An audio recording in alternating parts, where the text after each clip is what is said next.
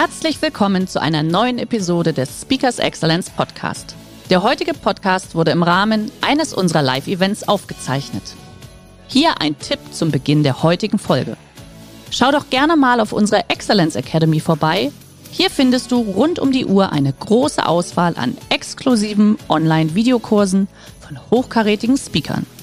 Den Link dazu findest du in der Beschreibung. Jetzt aber viel Spaß beim Anhören. Management der Zukunft, gönnen wir uns einfach mal einen Blick darauf, warum es sich lohnt, vielleicht darüber nachzudenken, dass das Management der Zukunft noch mehr im Diskomfort stattfindet, als das jetzige es schon tut. Denn selbst das jetzige ist, glaubt man einer Harvard Business Studie, so, dass 75 Prozent aller Transformationsprojekte scheitern. Glaubt man McKinsey, dann bringen die 25, die über die Ziellinie kommen, gerade mal 37 Prozent oder 37 Prozent weniger, als eigentlich gebracht werden sollte. Und ich hoffe, es gilt nicht für euch, wie ihr hier sitzt. Nur zwei Prozent aller Manager glauben tatsächlich, dass sie zwischen 80 und 90 äh, und 100 Prozent dessen erreichen können, was sie sich vorgenommen haben. Also es scheint nicht ganz so trivial zu sein, heute Dinge erfolgreich auf die Kette zu kriegen. Ähm, Woran das liegt, brauche ich euch nicht zu erklären. Es ist das, was im Moment von den Zukunftsforschern immer als VUCA bezeichnet wird. Vulnerability, Uncertainty, Complexity, Ambiguity. Ich glaube, diese Abkürzung hat jeder schon mal gehört. Seit neuestem, wenn ihr ein bisschen im Web surft, erzählen euch die Trendforscher jetzt was von Barney. Jemand schon mal Barney gehört? Ja, ein paar Handzeichen gibt's. Brittle, brüchig, anxious, ängstlich, nonlinear, also unberechenbar und dann auch noch incomprehensible, unverständlich. Also ist das neue Akronym, was euch wahrscheinlich jetzt mehr und mehr begegnen wird. Lange Rede, kurzer Sinn. Management ist keine triviale Sache. Sie ist unglaublich unberechenbar. Wir haben schon ein bisschen was über Agilität gehört, mit dem man sich dem dann versucht, ein Stück weit zu stellen. Ähm, und es wird nicht einfacher. Dinge auf die Kette zu kriegen. Ich möchte euch heute versuchen, drei Prinzipien mit auf den Weg zu geben, wie man den Diskomfort im Grunde nutzen kann, um A, sich im Diskomfort wohlzufühlen. Wir haben schon ein bisschen was über mentale Stärke gehört. Es lohnt sich, das zu genießen, wenn so ein Chaos passiert, ein bisschen anzuschauen und zu sagen, wie herrlich. Und ihr werdet erfahren, und ihr wisst das zum Großteil auch selbst, dass der Diskomfort extrem korreliert mit dem Grad an Erfolg, den man hat. Je mehr man bereit ist, in die Diskomfortzone zu gehen, desto höher ist der Erfolg. Vielleicht, um das nur mal greifbar zu machen, wer von euch läuft ein bisschen? Sind ein paar dabei. Angenommen, ihr lauft irgendwie zweimal die Woche zehn Kilometer in einer Stunde, sechs Minuten auf einen Kilometer, ganz gemächlich. Jetzt wollt ihr auf diese zehn Kilometer schneller werden. Hilft es, an die Läufer gefragt, wenn ihr ein drittes Mal in der Woche zehn Kilometer in der Stunde lauft? Ja, wo sind die Laufexperten? Nein, natürlich nicht. Was muss ich machen? Ekliges Intervalltraining. Mal so schön 800 Meter in vier Minuten, dann hängt die Lunge auf halb acht. Macht das Spaß? Nein, das macht überhaupt keinen Spaß. Aber es macht stolz. Und es führt dazu, dass ich die 10 Kilometer irgendwann wahrscheinlich in 55 oder 50 Minuten laufe. Also, und so gilt es im Job ganz genauso. Es für mich, ich mache sehr viel mit Großkonzernen, großen mittelständischen Unternehmen, Strategieumsetzung. Wir gucken uns einen Case heute auch mal von der ThyssenKrupp an. Ähm, es ist immer erstaunlich, wie lange wir in der Führung doch um den heißen Brei tanzen, statt die unangenehmen Dinge einfach anzugehen. Und die schieben massiv nach vorne. Ich habe schon die ein oder andere erfolgreiche Firma aufgebaut, auch eine schon mal erfolgreich gegen die Wand gefahren. Auch das macht keinen Spaß, aber man lernt unglaublich viel dabei. Das war um 2016 herum. Und dann dachte ich mich, bei wem kann man sich am meisten abschauen, wenn es darum geht, mit solchen Situationen gut klarzukommen? Und dann habe ich mir gedacht, dann machen wir doch mal einen auf Hell Week. Seht, wie, er mich, ich mich hier an diversen Stellen quäle. Das heißt, äh, wurde schon erwähnt, es besteht aus fünf Tagen. Am Pazifik marschieren, nachts den Mond genießen, während die Beine aufgescheuert sind. Alles ist nass, es ist kalt, man ist hungrig. Was die Seals wirklich exzellent können, ist einem die hässlichen Seiten des eigenen Charakters rauszukehren. Die schälen euch ab wie eine Zwiebelhaut. Da haben die auch ein eigenes Modell für. Das fängt an der physischen Ebene an. Dann geht's an die mentale, an die emotionale und dann an die, man möge es kaum glauben, spirituelle Ebene.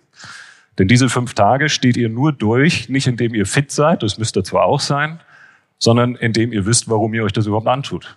Wenn ihr das Why nicht kennt, kommt ihr da nicht durch. Ist auch sehr lustig zu sehen, wenn die größten Brocken, die sich am wichtigsten tun am Anfang, das ist im Unternehmeralltag manchmal nicht anders, bereits nach Nacht eins oder zwei aus dem Rennen sind.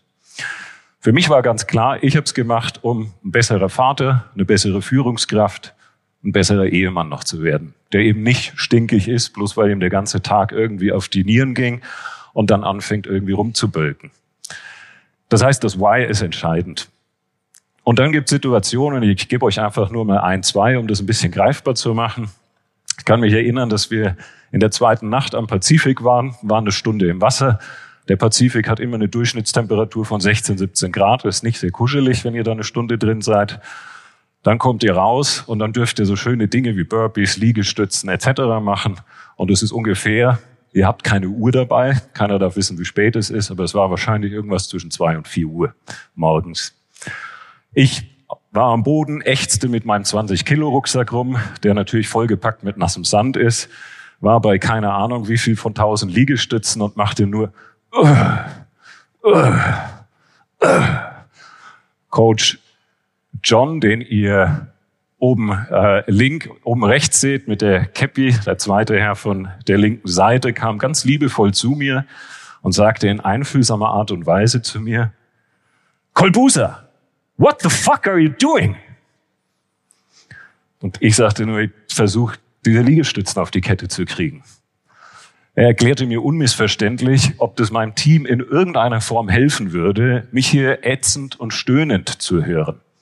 Ich soll gefälligst suffer in silence and inspire your team. Auf die Art und Weise erfährt man, was es tatsächlich bedeutet, mental stark zu sein, diese Emotionen mit sich irgendwie klar zu fahren und dafür zu sorgen, dass andere erfolgreich, sorry, sein können, ihren Job machen können, obwohl es einem selber gerade nicht so geht. Es gibt noch 10, 15 mehr diese Lehrstücke. Ich könnte euch da die ganze Zeit mit langweilen, erspare ich euch. Was hat das mit Management zu tun? Es gibt eine ganz klare Korrelation, ich habe das schon erwähnt, im Management zwischen dem Level an Diskomfort, den ihr bereit seid einzugehen, und Erfolg. Die meisten Menschen, wenn ich darüber was erzähle oder auch Transformationsprogramme begleite, finden das toll zu hören. ich sage, Leute, die nächsten 12, 18 Monate da üben wir echt im Diskomfort unterwegs zu sein, weil den Wachstumssprung, die Transformation, die Effizienzsteigerung, was auch immer das Thema sein mag, das kriegt ihr nicht hin, wenn ihr dasselbe genauso weitermacht wie jetzt. Das finden die Leute dann immer ganz toll. Theoretisch über Diskomfort zu sprechen ist eine klasse Sache.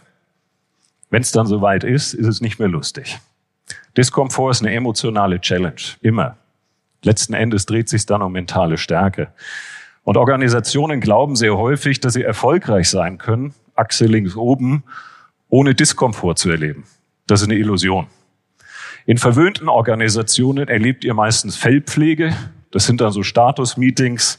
Da berichtet jeder Reihe umfröhlich, was er die letzten vier Wochen gemacht hat, was er die nächsten vier Wochen plant. Dann wird fleißig dazu genickt. Alle daddeln so ein bisschen auf ihrem, auf ihrem Smartphone rum.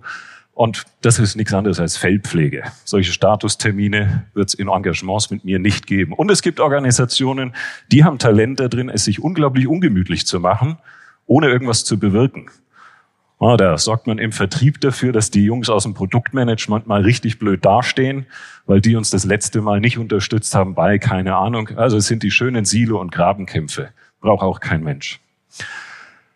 Es gibt letzten Endes ein paar Mechanismen, die man im Management nutzen kann, um dem Teufelskreislauf der Mittelmäßigkeit zu entkommen. Was ist der Teufelskreislauf mittelmäßigen Managements? Ihr seht so ein paar Bilder, die ich kurz erläutern möchte. Es gibt drei typische Phänomene in Organisationen, die zeigen, hier geht's mittelmäßig zu. Das eine ist, Statusmeetings sind eher Gerichtsverhandlungen.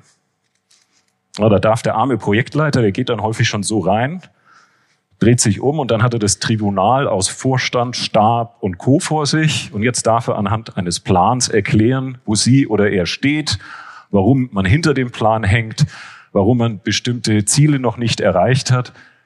Macht das Spaß? Nein. Weil das Einzige, was derjenige empfindet oder diejenige, sind Scham, Schuld und Verzweiflungsemotionen. Das ist kein gutes Management, wenn ich das provoziere. Wir machen das aber alle, jeden Tag, indem wir Deadlines setzen. Lasst euch den Begriff überhaupt mal auf der Zunge zergehen. Sind sie schlecht? Kommen wir nachher nochmal zu. Ein anderes Phänomen ist die ähm, unerträgliche Leichtigkeit des Managements. Manager hauen gerne ein paar Ziele raus. Hier ein bisschen Kostenreduktion, da EBIT-Steigerung, da mehr Kundenzufriedenheit. Dann vereinbart man die und dann darf sich die Organisation Gedanken darüber machen, wie man da hinkommt. Was macht man? Man sperrt sich in den Raum, macht ein bisschen Kärtchen schreiben und Pünktchen kleben und dann ist der Masterplan zur Kundenzufriedenheitssteigerung fertig. Dann arbeitet man den ab. Am besten noch einen langen Plan, 12, 18 Monate. Und dann verzweifelt man im Management, weil irgendwie, man macht zwar viel, aber die Kundenzufriedenheit steigt nicht. Das führt dann wieder zu unerträglichen Leichtigkeit des Managements. Und dann führt das zu hässlichen Silo-Phänomenen. Weil wenn es nicht vorwärts geht, dann suchen wir den Grund garantiert nicht bei uns, sondern bei den anderen. Und dann sind wir im Teufelskreislauf des Managements, was emotional eher dazu führt, dass man sich für Dinge Angst hat, schämen zu müssen, schuldig zu fühlen und ein bisschen verzweifelt und über Angst gesteuert wird.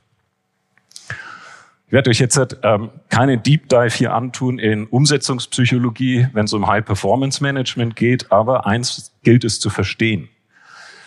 Wenn ihr euch dort unten links in dieser Scham, Verzweiflung, Schuldecke gepaart mit Angst befindet, in der Umsetzung von Projekten und Themen, dann ist das eben keine hochperformante Geschichte, weil ihr habt keine Organisation, die Bock hat zu leisten.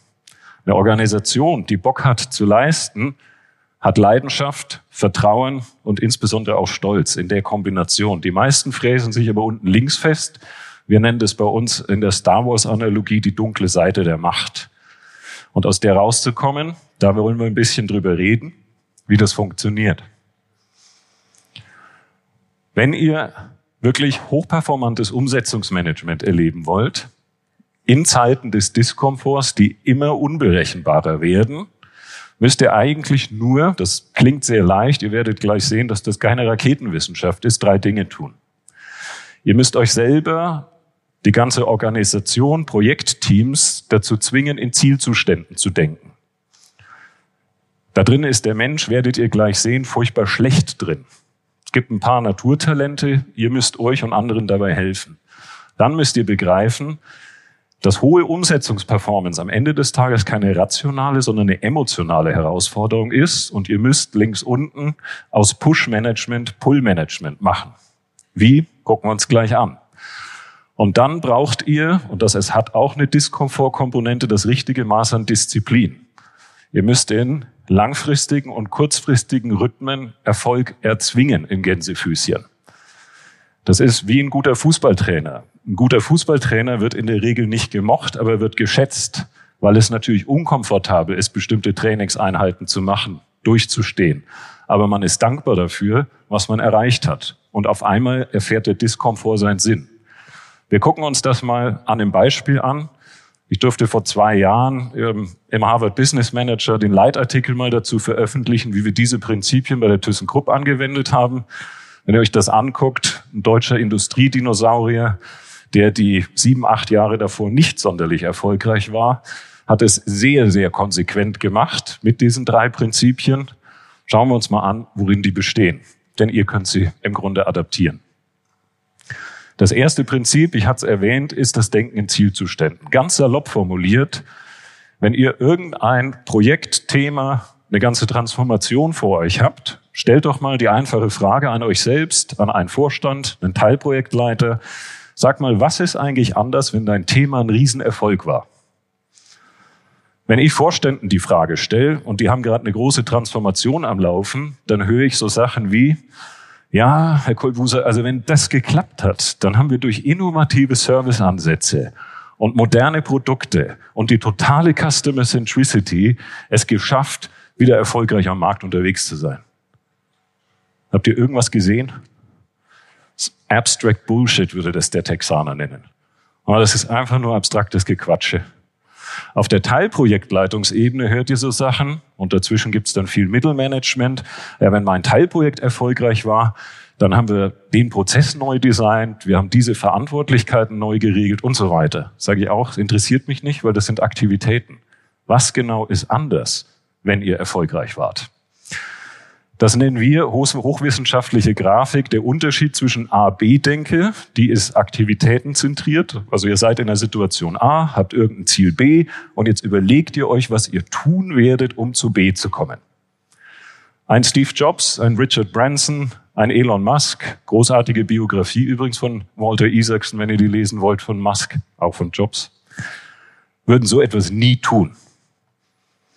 Die praktizieren BA-Denke. Die kennen den Zielzustand, die wissen ganz genau, wie es aussieht, sich anfühlt, worauf der Wettbewerb neidisch ist, was sie geschafft haben in drei, vier, fünf Jahren und sehen diesen Zustand vor sich und managen diesem Zustand entgegen. Und das ist BA-Arbeitsweise. Es gibt eine ganze Menge an Cognitive Biases. Das ist einer davon. Ähm, eine Denkschwäche des Durchschnittsmenschen.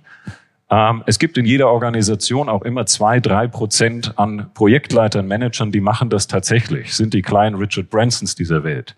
Die allermeisten machen es nicht. Wie, wie knackt ihr das? Lasst die Leute Aufsätze schreiben. Wer Aufsätze ins Prosa zwei, drei DIN A4 Seiten schreiben muss, haben die ThyssenKrupp Manager, alle vier Vorstände, alle 300 Top-Führungskräfte zu Themen machen müssen, zwingt das zu Präzision. Und in diesen Aufsätzen darf kein Relativbegriff stehen, darf keine abstrakter Quatsch drin stehen, sondern es müssen wirklich sexy, gute Aufsätze aus der Zukunft sein. Du machst eine Zeitreise und Prosa zwingt dich mal wirklich genau zu beschreiben, was findet der Mitarbeiter 2028 besser? Worauf ist der Wettbewerb neidisch? Warum sind wir im Service erfolgreicher und so weiter? Da muss ein Film entstehen. Das ist das erste Prinzip. Warum psychologisch wichtig? Ihr provoziert Leidenschaft. Das heißt, ich will, das ist der erste Schritt aus diesem Push-Management, was einfach nur nackte KPIs und dann Aktivitäten hat, raus, weil ich zwischen dem Wozu, den Zielen und den Aktivitäten das Was klemme, den Zielzustand. Das zweite Prinzip wird ein bisschen methodisch, kann ich euch aber nicht ersparen, ist die richtige Art von Fortschrittsdisziplin.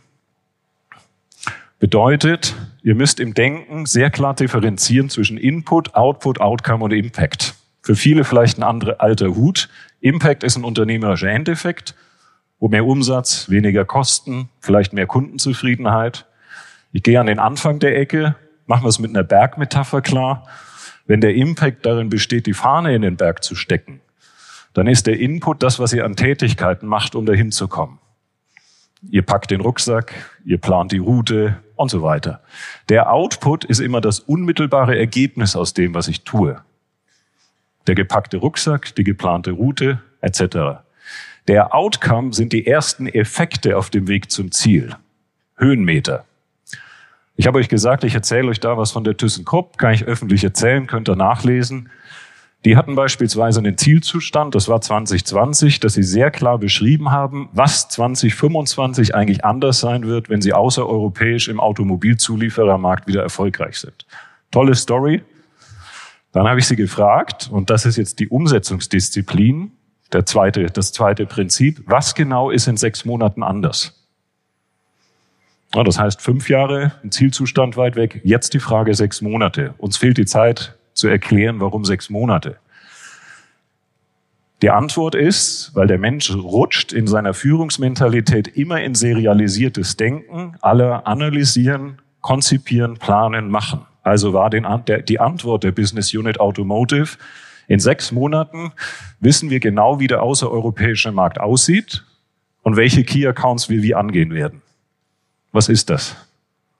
Input, Output oder Outcome? Nach sechs Monaten wissen Sie, wie der außereuropäische Markt aussieht und welchen Key Account Sie wie angehen werden. Na? Output, genau. Nur Paperwork. Will ich High-Performance-Umsetzung haben und vor allem in unberechenbaren Zeiten, VUCA, Barney, kann ich es mir nicht erlauben, einen Projektplan über eineinhalb, zwei Jahre zu machen und dann das mal Stück für Stück abzuarbeiten und nach sechs Monaten vielleicht ein bisschen schlauer zu sein, um dann vielleicht auch mal vorwärts zu kommen. Ist es Blödsinn, sich mit dem Markt zu beschäftigen? Nein, natürlich nicht. Aber ich muss mich dazu zwingen, und das ist das Disziplinprinzip, was ich euch versuche zu vermitteln, jedes Thema liefert in sechs Monaten einen ersten Effekt, Höhenmeter. Sagten die ThyssenKrupp-Kollegen sofort zu mir, Matthias, wir können außereuropäisch in sechs Monaten keinen Umsatz machen. Sage ich, sag doch auch keiner. Aber ihr müsst wenigstens ein Outcome generieren. Dann kamen sie drauf, dass sie sagten, okay, was wir parallel zur Marktanalyse schaffen, ist, dass wir vier Letter of Intents, vier Nominierungen schaffen. Das machen wir parallel dazu.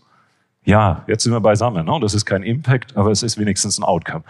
Das ist der Punkt, der den meisten Organisationen, und ich dürfte das hier in der Gegend mit diversen, mit roten Buchstaben versehenen Automobilzulieferern und anderen Organisationen machen, brutal schwerfällt. Dann nehmt ihr wenigstens noch kurz das Pull-Prinzip mit dass ihr sorgt dafür, dass Leute erfolgreich sind und gebt ihnen das richtige Maß an Unterstützung. Und dann seht ihr einfach zu, dass ihr jetzt euch fragt, welchen Diskomfort stelle ich mir, um eben in den nächsten sechs Monaten ein Outcome zu generieren. Und ich wünsche euch viel Freude dabei, denn den kann man herrlich umarmen, wenn man Spaß darin hat. Danke euch. Der heutige Vortrag hat dir gefallen? Dann schau dich doch gerne auf unserem Kanal um oder sei live bei einem Forum dabei. Weitere Informationen findest du in der Beschreibung. Bis zum nächsten Mal.